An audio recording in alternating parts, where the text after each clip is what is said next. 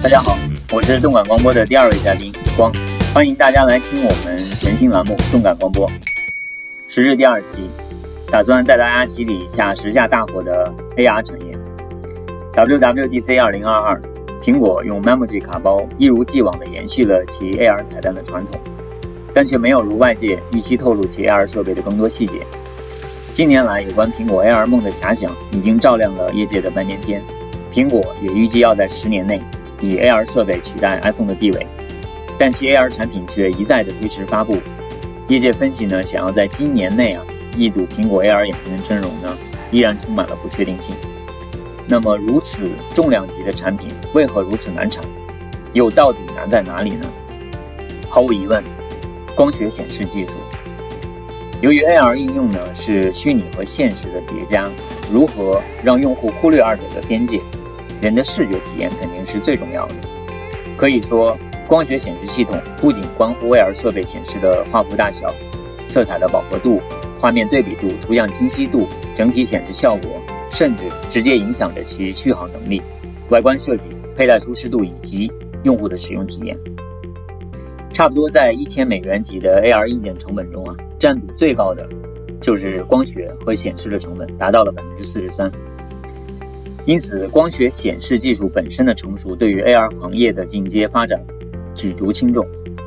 它们不仅是 AR 产品的核心技术，也是区别不同 AR 产品的关键。目前市场上各种方案百花齐放，不同的方案呢也各有优劣。具体采用哪种方式呢？要看平衡。说白了，技术发展的好坏取决于你想要什么。呃，先从光学方案来看，当前市面上主流的路径呢有三种：自由曲面。b o r b a s 到光波导，那么我们一个一个来看。自由曲面的话呢，它的光学设计相对简单，因此也是技术最成熟、最易实现、性价比最优的方案。但它的问题在于体积很难做小，可视角也很小。通过后棱镜观察真实世界呢，会出现一定程度的扭曲和水波纹样的畸变，极大的影响体验。那 b o r b a s 的工作原理呢，是把来自显示源的光线。投射到四十五度角的分光镜，那 b o r p a s 可以说在技术实现、性价比、光效等各个维度来讲呢是最平衡的。虽然不是最好，但是当前的最优选择。也正是得益于其设计与量产成本的优势，触发了它在消费级 AR 上的规模商量，从而成为目前市面上采用最多的方案。那光波导呢？呃，又分为几何光波导和衍射光波导，被业界普遍的认为是。终极的眼镜方案将极大的推动消费级 AR 设备的升级。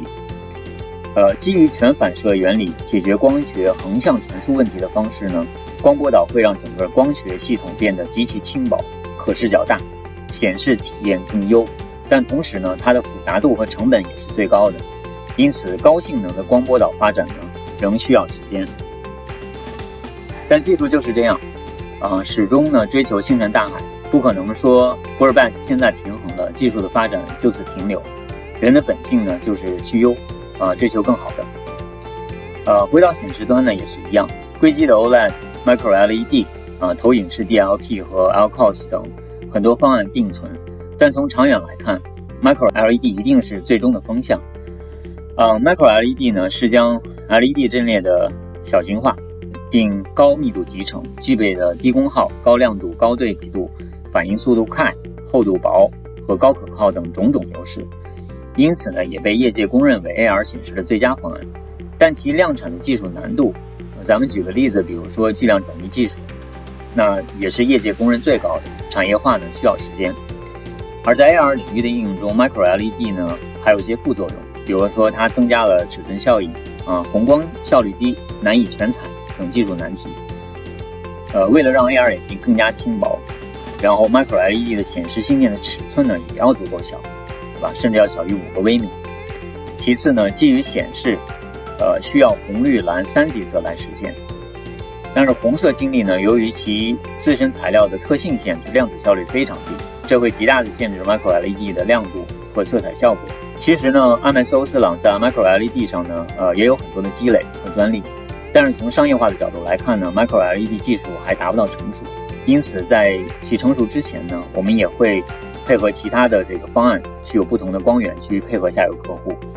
呃，老话说呢，饭要一口一口吃啊，先吃饱才能在 Micro LED 上挖掘更多的可能。就 AR 行业来说呢，我们举个例子，我们有专门针对 AR 来讲小型化的 RGB 的激光显示模组，它的尺寸呢只有七乘四点六乘一点二毫米，呃，一点二毫米高哈。这也是目前业界呢最小的 RGB 激光模组。呃，你要知道，这样一个激光模组呢，可以把整个光机的尺寸缩小到零点七个 cc。啊，当然这个是基于这个 LBS，呃，这个激光扫描的方式哈，呃，这个呢会进一步的降低 AR 眼镜的重量，减小它的体积。那回归眼前的话，AR 产品目前还是在光学显示技术、体积、重量等维度呢不停的演进，更不要说还有作为生态的应用啊，内容的缺失。所以我们先让 AR 这颗子弹呢再飞一会儿。动感光波把光电产业最烫手的热点。通通给你整明白，下期再会，点赞。